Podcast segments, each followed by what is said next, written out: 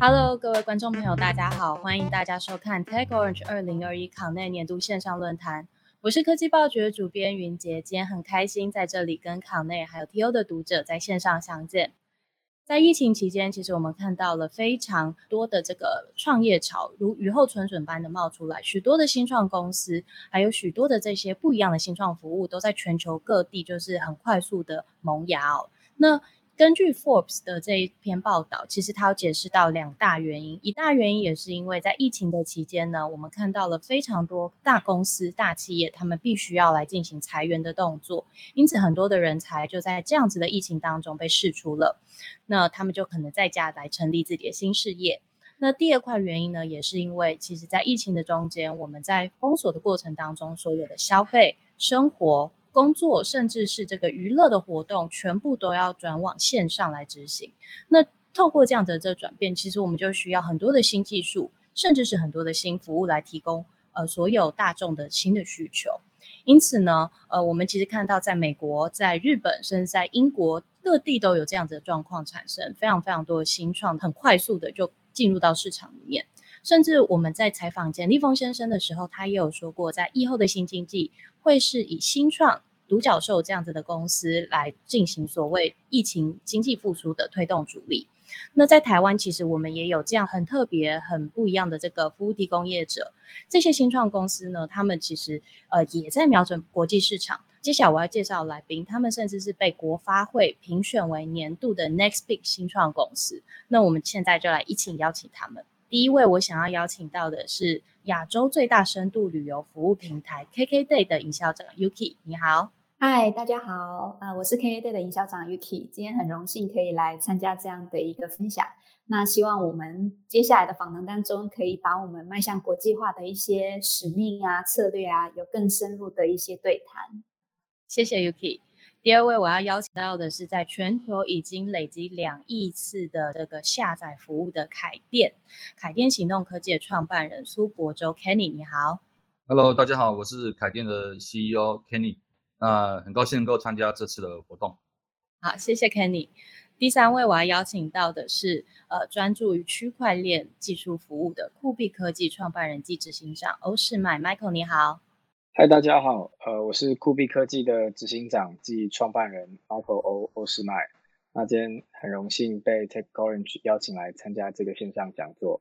这三个企业其实来自于不同的领域。其实像 KKday 是专门以这个旅游服务体验的这个线上平台为主。那呃，凯电其实是本来以这个软体服务科技，现在已经转做到 SaaS 这样子的这个云端服务为主。那其实酷币科技也是在一个不同的领域。但这三家为什么今天要把它聚集在一起呢？其实很简单，就是因为在疫情期间，这三家企业他们可能客户分别来自于实体。或是可能来自于线上，或者是可能来自于就是线上下的同时混合的这种服务需求都有。可是他们其实，在疫情当中，他们都看到了一些不一样的东西，不一样的 insight。所以第一位，到时候我想要请教的是我们的 Yuki，就是 KKday。其实，在这一波的疫情，想必应该做了很多不一样的调整。以前我们台湾人最喜欢就是到处旅游了，那现在的过去这三个月，我们只能待在家。KKday 在这三个月，我们做了一些什么事情？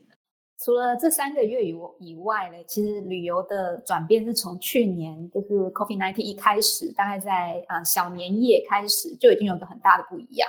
那其实 KKday 它在除了台湾以外，我们在海外有呃跟台湾总共有十一个办公室，所以我们同时是运营呃超过十个国籍的客人。那这这么多办公室的员工，让他们去年遇到 Coffee Nineteen，大家都不能出国了。那该怎么办？所以去年的转型其实是转向做国内旅游，也就是说每一个市场都在当地做国内旅游。我们日本办公室的同事在做日本人的国旅，台湾办公室在做台湾人的国旅等等。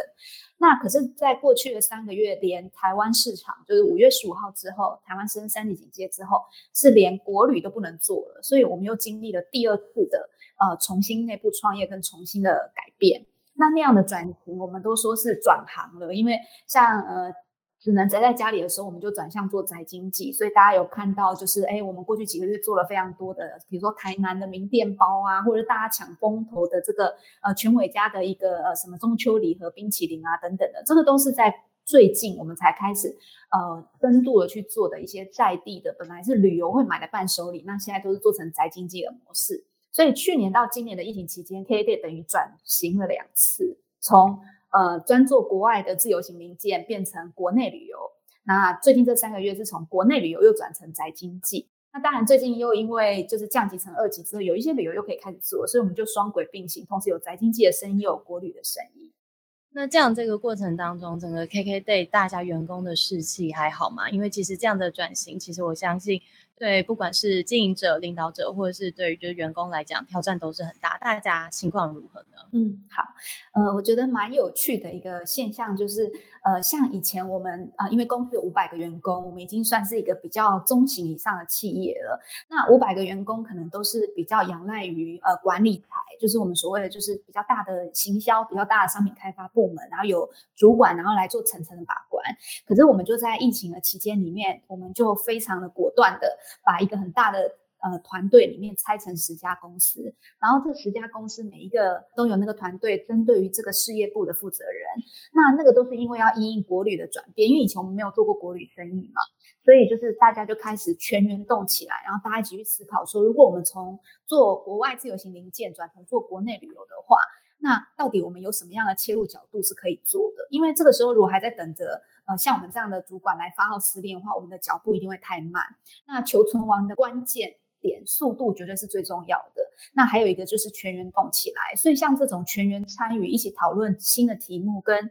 全员一起讨论这些新的题目，能够有什么样的策略可以以小胜大？我觉得这个都是我们在过去这呃一年多以来，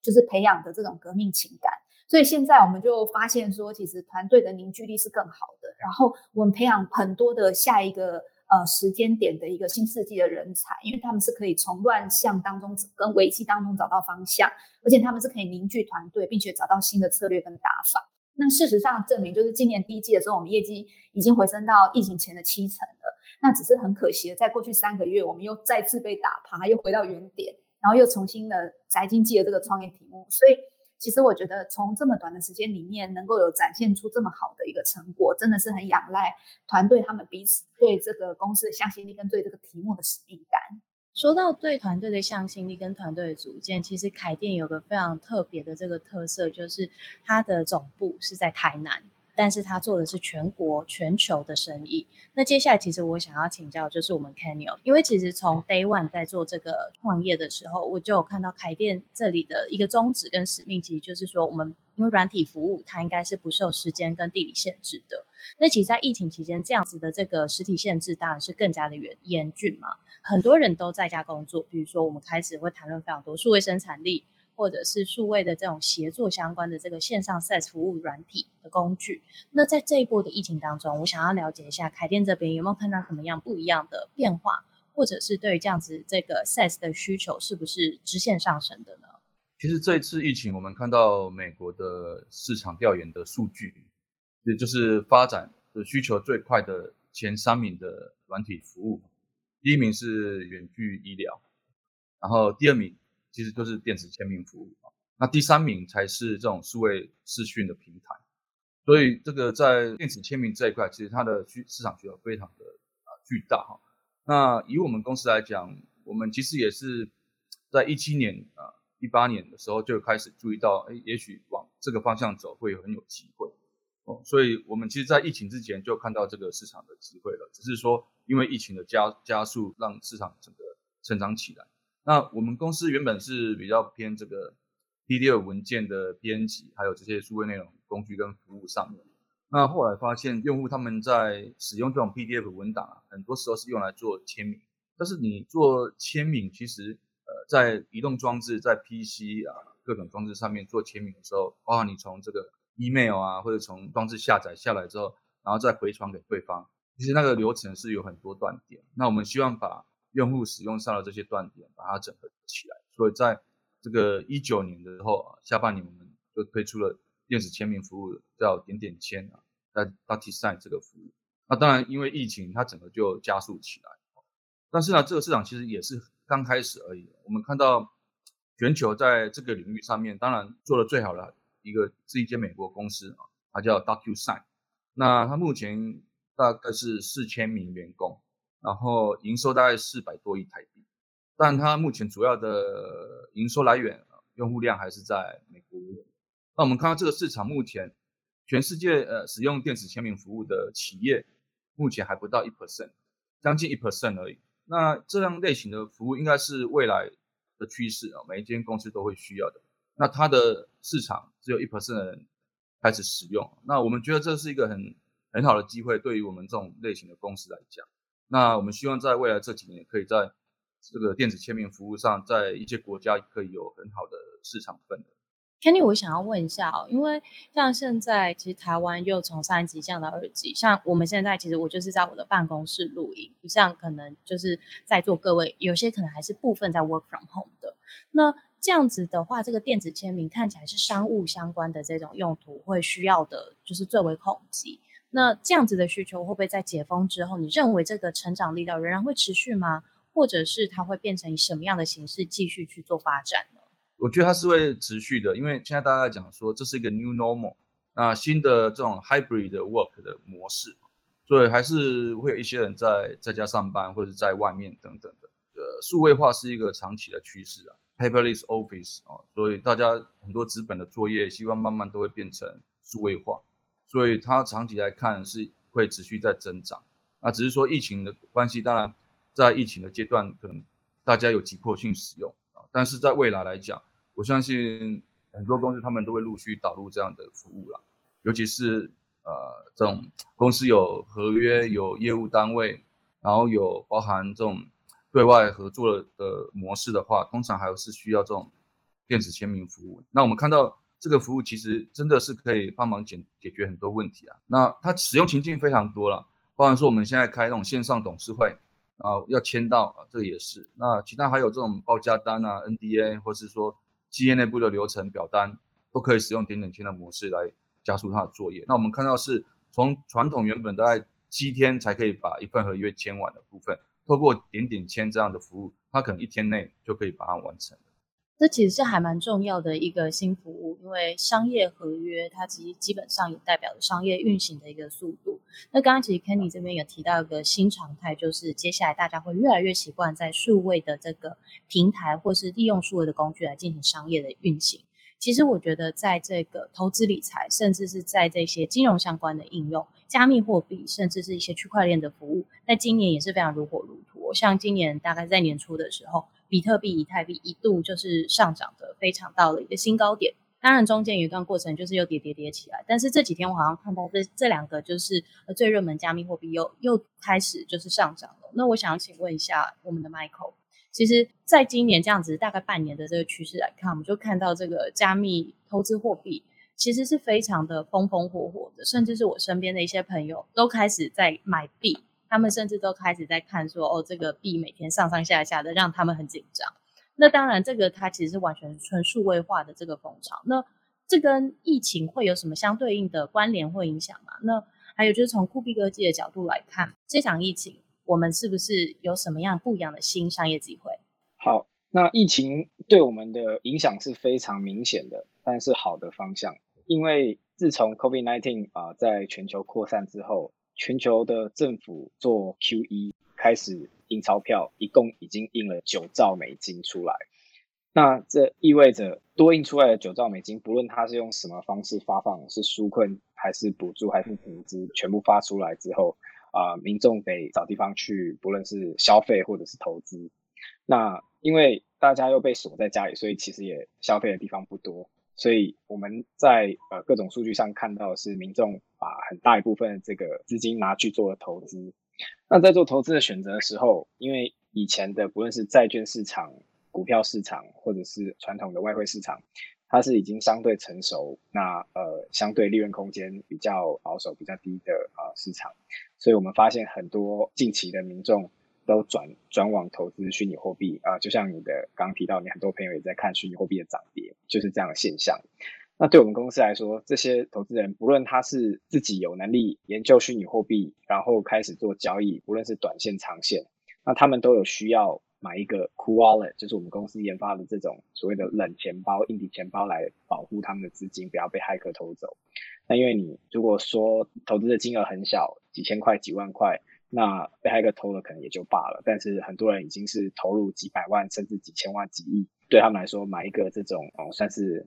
保护装置，就有点像买保险的概念。所以对我们来说，营业额是呃非常明显的往上升。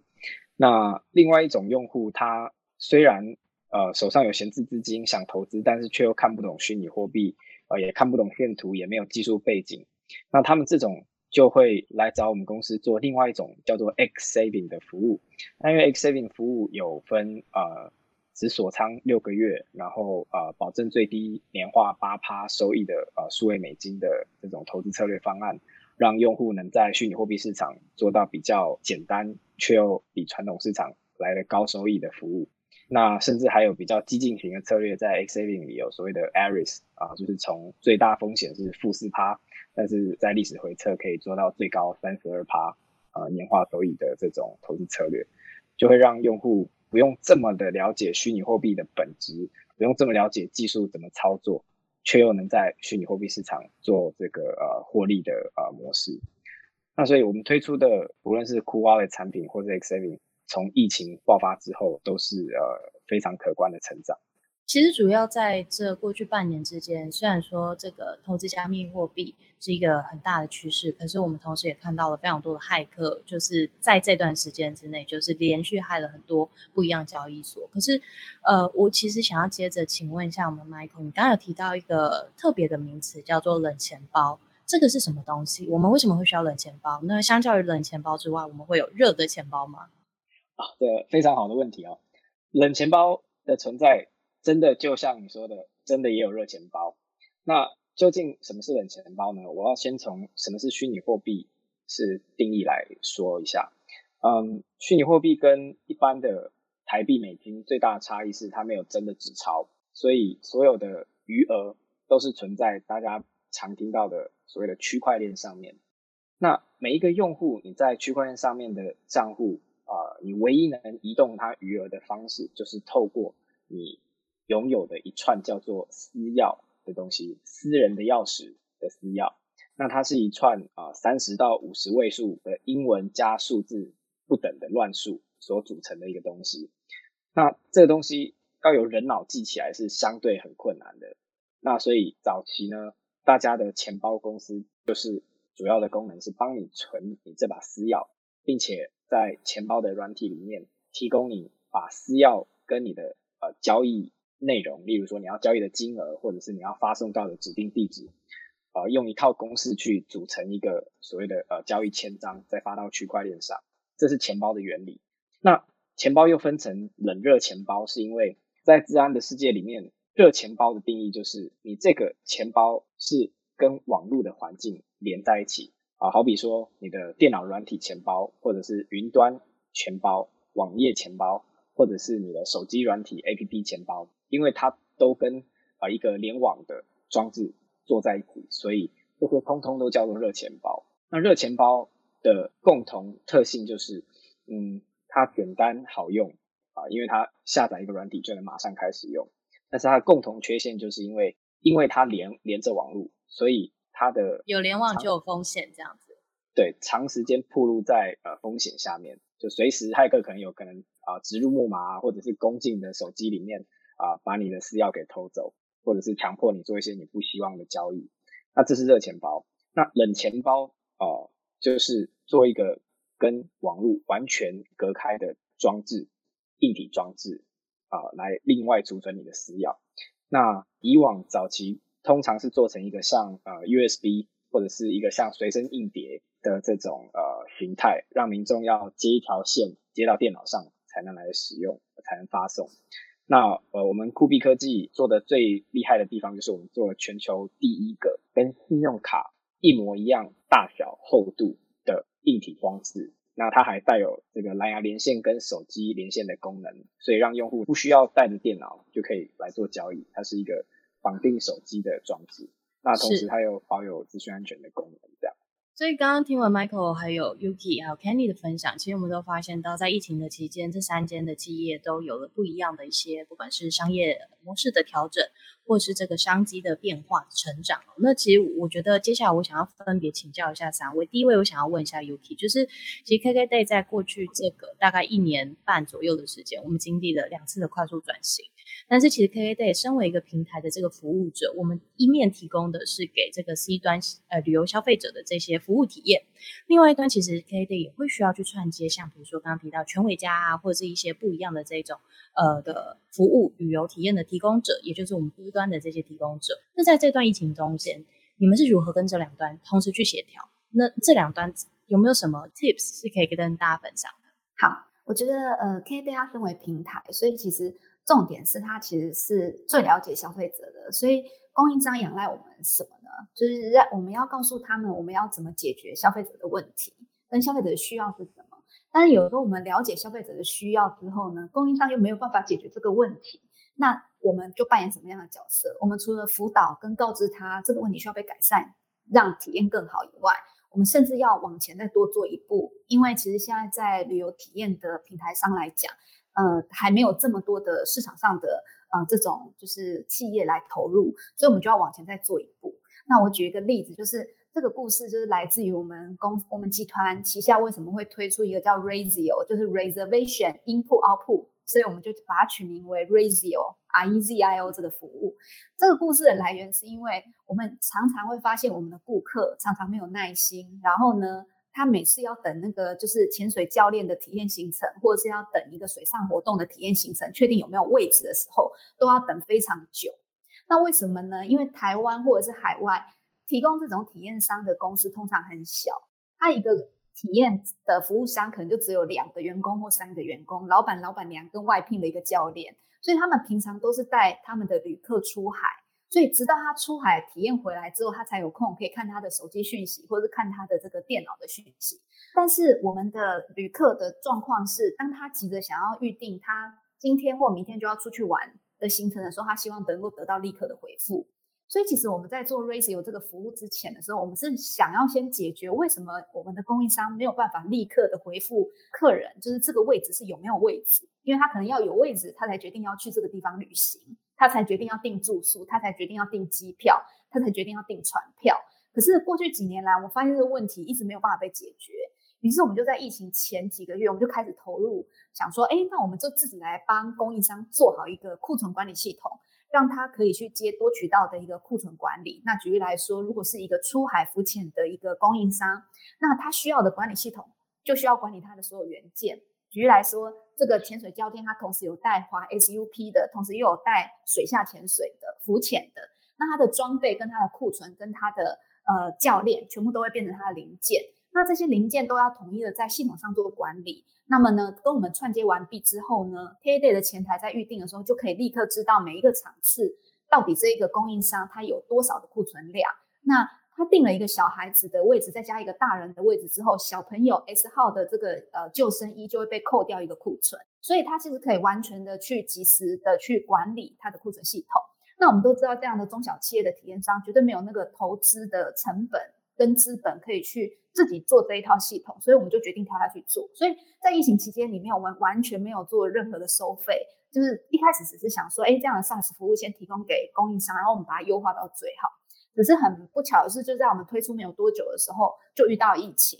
然后我们就发现说，哎，这样的服务又更被需要了，因为呃，就是大家就开始去思考说，哎，如果我们要做数位转型，然后把我们的所有销售都搬到线上，那库存的管理绝对是很重要的。大家不可能再借由这个电话打进来的客人，他可以等你两天回他，或等你一天回复他说，哎，到底礼拜天要去体验行程的话，有没有位置？哦，他不用再记一个大本子，然后在本子上画圈画叉，然后记录每个客人的名字。就我们就发现说，疫情这件事情让我们做 Razio 这个服务的推展，就是推了很大一波的助力。那有另外一个需求是来自于现场实呃实体的一个场域，就是我们就发现说，哎。在疫后的时候，大家都对于这样的一个无接触的需求就会变高。那我们刚刚讲到的 Razio 服务是在库存的管理系统，它是在前台预定的时候的无纸化，甚至是前台预定之后的即时性，所以大家都凭着 QR code 就可以知道自己有没有位置，而且可以立刻确认。可是到线下的时候，场景就会变成是说，他能不能利用这个 QR code 直接就是扫描入场这样。那后来呢，我们就又跟呃实体的场域开始去谈说，哎，那我们就是利用这个 QR code，它不管是线下购票或者是线上平台购票，都可以用同一个 QR code 入场，甚至停车场的折抵也都是用同一个 QR code 就可以一次处理完毕，不用到柜台去换票。那这样子的无接触的一个服务，是从线上一直到线下，线下又可以直接买票，变成线上又回到线下，所以其实就是对消费者的体验会更好。所以这也是疫情期间我们做的。那我们有一个很好的 partner 是 Apple。Apple 它在亚洲要找一个就是示范的，呃，跟他一起做开创式的一个服务，叫做 Apple App Clip。那 KKday 就被他们就是挑，我们就双方谈得很融洽，就是成为亚洲的第一个导入这个 Apple App Clip 的一个团队。那目前我们一开始就是在疫情一开始的第一年的时候，我们是先导入到儿童新乐园，跟这个就是呃冰上乐园、小巨蛋冰上乐园跟猫空缆车。那目前的话，我们是已经就是要在日本，就是要在做新的一个线下的一个场馆的一个示范点。那我觉得，呃，Apple 跟我们的合作也是一个很好的机会。那我觉得这对台湾也是一个机会，因为当时他为什么会选择台湾，有一个原因，就是因为去年疫情期间，实体场馆这样的无接触的服务也只有台湾可以做。因为去年我们台湾的防疫其实是做的比较好的，所以我们一上线之后，即使国外有一些起起伏伏的一个疫情状态。可是台湾是整个是守得非常好，所以我们上线大概半年多的时候，呃，Apple 也跟我们说，哎，其实 KKday 帮呃亚洲做的这个示范案例啊，是他们全球排名的前十几名，就是这也是很惊讶，因为全球的场景跟场馆有这么多，那身在台湾的儿童新乐园可以排在那么前面，其实真的是因为疫情台湾守得好的关系，所以我觉得这个呃也是因为疫情的推波助澜，让我们就发现说，哎，其实我们可以瞬间解决到。就是线下这种，就是旅客需要排队的服务，他想要手机的快速感应就可以直接购票，然后就可以直接入场。那这样的一套呃体验，也是在疫情当中，就是我们得到 Apple 的帮助，或我们自己做的这个 Razio 的服务等等的，我觉得是对 K 来讲是一个蛮好的一个呃时间点跟机会。好，刚刚 Yuki 这边其实有说到，就是在这个疫情期间，他们也是快速的帮助呃他们的服务提供商来做到数位转型。那这样子这个。例子，我其实觉得它适用在所有不一样的产业，尤其是在 SaaS 这个领域哦。那像 SaaS 这个云端服务的领域，其实也是凯电这样子在经过去十几年的经营当中，一路这样摸索出来，然后去进行一个商业的转型的重要的这个里程碑。那可不可以请 Kenny 帮我们分享一下，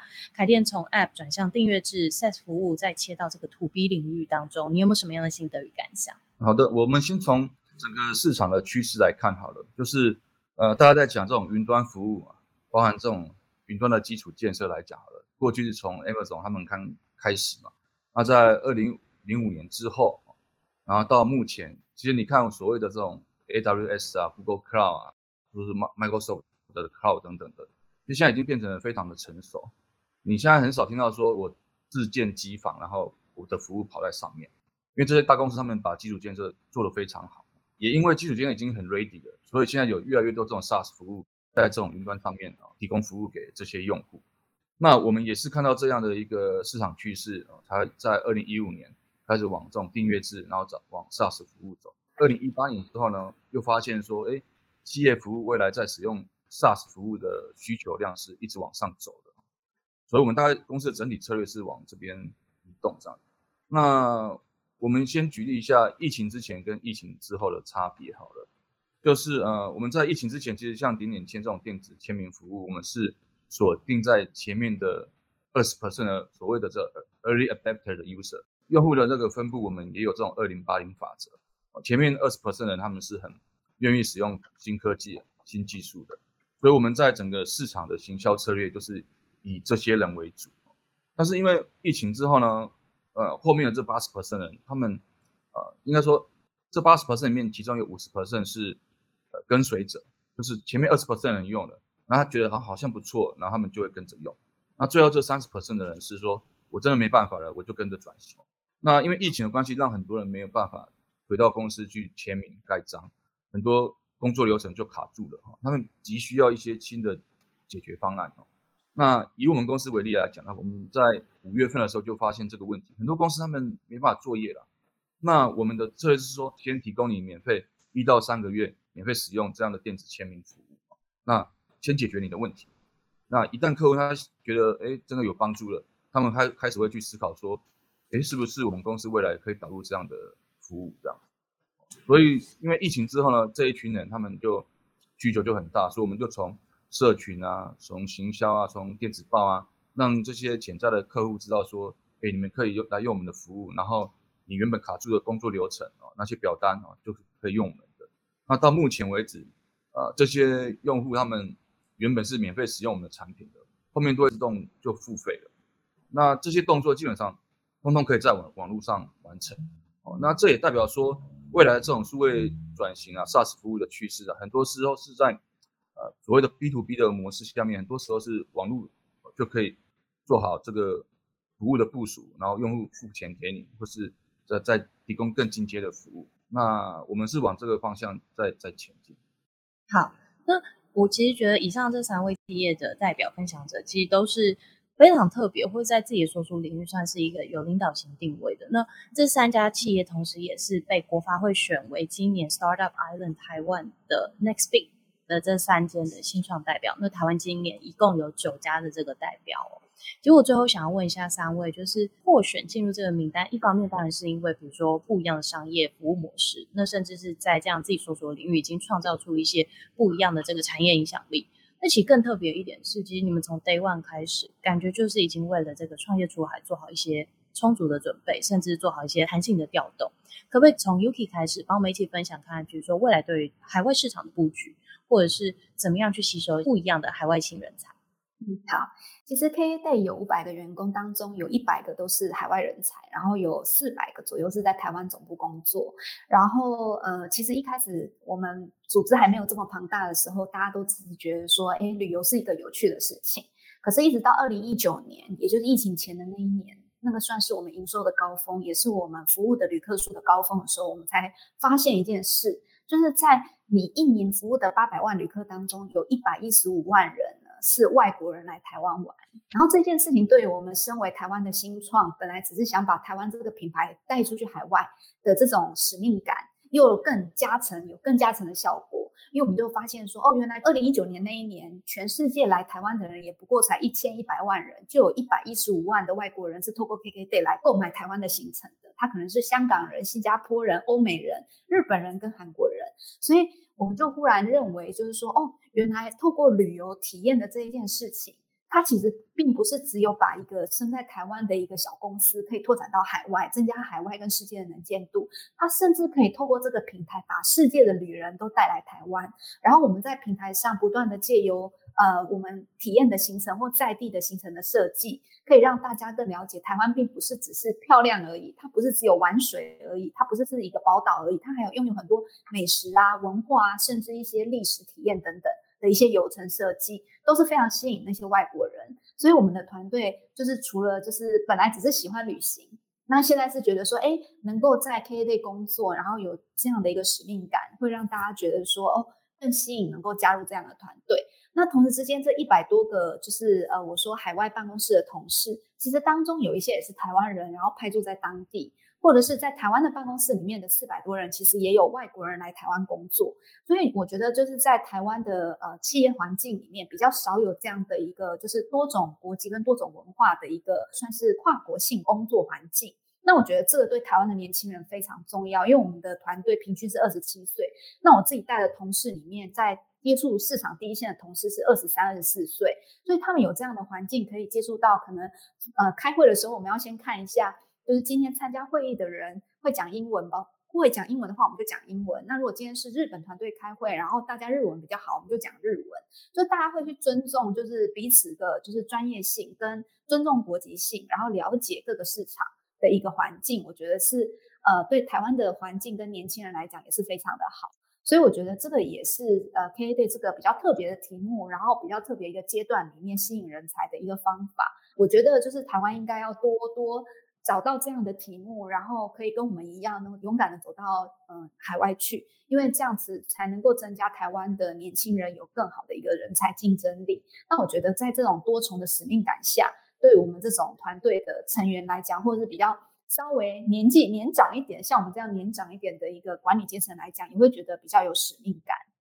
我相信 Kenny 应该是非常的心有戚戚焉哦，因为最近刚募到 B 轮的融资，其实也是要扩大这个海外市场发展。那关于这个 Headquarter 在台南，那同时要管理全球不同的市场，Kenny 呢，你有没有什么经验跟什么心法可以跟我们分享？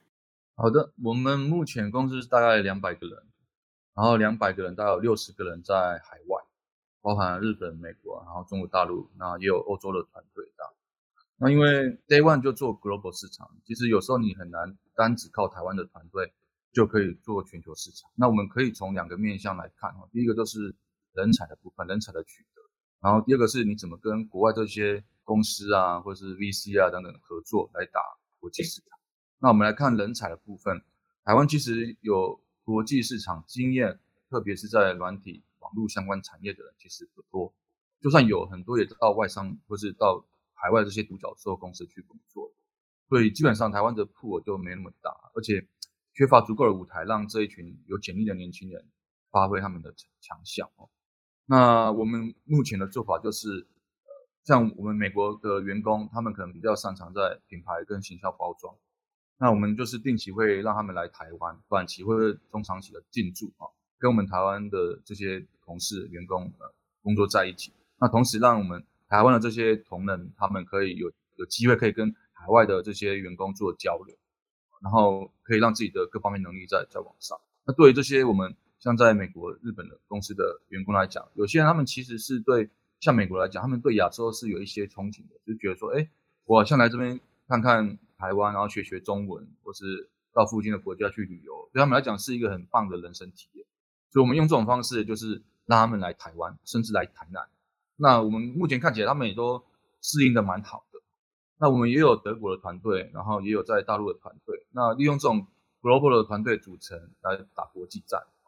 那所以我们在海外也是做了很多宣传，像我们最近在那个 Product Hunt 就做那种新产品上架的那种平台上，我们最近我们产品得了第一名，就当天的那个 promotion 我们是第一名。那这时候就吸引到很多公司他们来问我们说，哎。我们很好奇，为什么你是怎么办到的？然后有些是说，哎，我觉得我们的产品跟你们有一些 synergy，我想要跟你们谈谈看看，能不能有一些合作的机会。那透过这种不同的宣传啊、曝光啊、新闻等等的话，我们每天都有很多的海外的公司或者潜在的合作伙伴来找我们，跟我们谈后续我们可以一起做什么。那这样就是让凯店在 global 的环境下，跟这些呃不同的人做 connection。那所以在人才上面，我们就尽量国际化；然后在国际站上面呢，我们就是尽量跟这些海海外一流的团队合作，或是交流等等的，让公司长期来讲是维持在一个比较前面的这种自主化学习，然后会进步的团队。那这样在啊国际市场自然就会比较会有机会。那我想要请问一下 Michael，就是接下来对于这个货币下一步，我们要继续前进国际市场，甚至要扩大国际市场的这个商业的机会。那酷币接下来会怎么做？呃，我们酷币现在已经在英国、南非、日本、韩国还有美国都有自己的办公室据点。那呃，我们从创业以来一直以来朝国际市场的目标，我们接下来会着重在把日本市场做到市占率第一名，那还有呃一些其他目标市场也做到市占率第一名。透过的方式就是首先。最重要的是增强我们的产品核心竞争力。那对一个钱包来说，核心竞争力就是资源的币种多寡。因为整个虚拟货币世界里已经有八千种以上的虚拟货币，那我们的钱包啊，目前是资源很大量的币种了。但是因为还有更新的币种一直推出，所以我们就是要啊不断的赶上啊这些币种更新的速度。那除了呃更新币种的速度之外，呃我们也要跟上啊。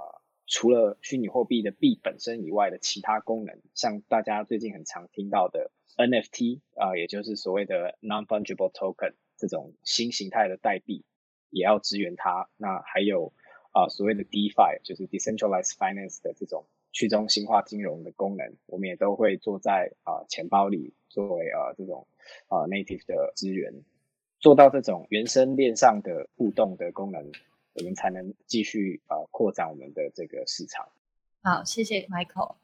其实今天不管是 Michael、Yuki 或者是 Kenny，都为我们分享了，就是台式新经济在这个做创业出海，甚至在打创业国际战的一些典范思维。他们其实不管是从这个领导人的策略管理，甚至是组织的一些资源调配，或者是带领的整个组织转型，其实我们都看到这三间不同代表的企业都有一些很不一样，甚至有趣的案例。那这也就是台湾接下来在疫后复苏，我们要创造新经济、创造 New GDP 的一个很重要动力来源。今天谢谢各位，那也请各位观众朋友们持续来关注我们二零二一考内，谢谢大家，拜拜，谢谢，拜